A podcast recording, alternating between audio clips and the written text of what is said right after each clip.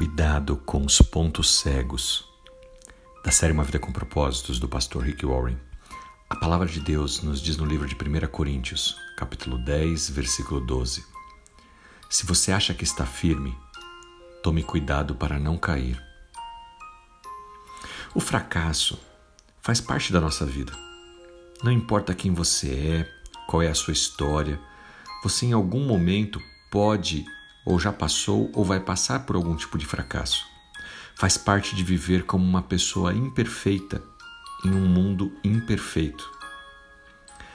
Na noite que Jesus foi preso, antes de ir para a cruz, o amigo de Jesus, Pedro, falhou com ele e de uma maneira muito significativa. Pedro negou Jesus, não apenas uma, mas três vezes. Durante a última ceia, Jesus disse a seus discípulos que seria preso, morreria e três dias depois voltaria à vida. Jesus disse aos discípulos: Esta noite todos vocês me abandonarão. Depois você confere essa história lá no livro de Mateus, capítulo 26, versículo 31. No entanto, Pedro, o destemido, corajoso, continuou insistindo de que nunca negaria Jesus. Na verdade, Pedro afirmou isso três vezes. Pedro superestimou a sua força, a sua coragem, e isso acabou levando ele ao fracasso. Superestimar a nossa força é a causa dos nossos fracassos. Subestimar as nossas fraquezas também. Você acha que é mais forte do que é? Você acredita que pode lidar com uma tentação porque você é forte? Quando as pessoas superestimam seus pontos fortes, há consequências terríveis. Os negócios falham, as batalhas são perdidas e acontece todo tipo de desastre. Você pode pensar: não, isso nunca poderia acontecer comigo.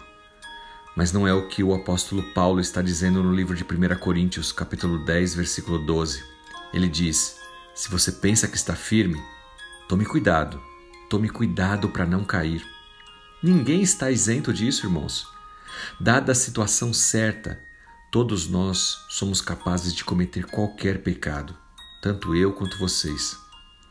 Quando você não presta atenção aos seus pontos fortes, eles podem se tornar o seu ponto fraco.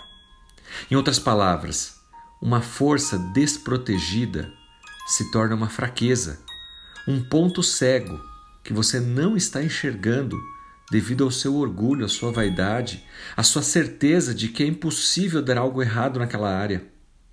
O maior fracasso de Pedro, negar a Cristo, aconteceu logo após a última ceia, uma experiência muito íntima e poderosa.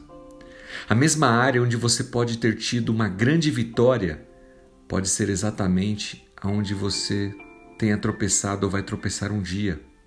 Cuidado! Resista à tentação de superestimar, confiar cegamente nos seus pontos fortes. Ao invés disso, mantenha-os em sua perspectiva para que eles não se tornem um ponto fraco e consequência de um fracasso. Lembre-se da história de Pedro. Aprenda com quem já errou, confiando cegamente nos seus pontos fortes. E que assim Deus te abençoe e que o Espírito Santo de Deus te revele os pontos aonde você não está enxergando, aquilo aonde você pode vir a falhar. Em nome de Jesus Cristo. Amém.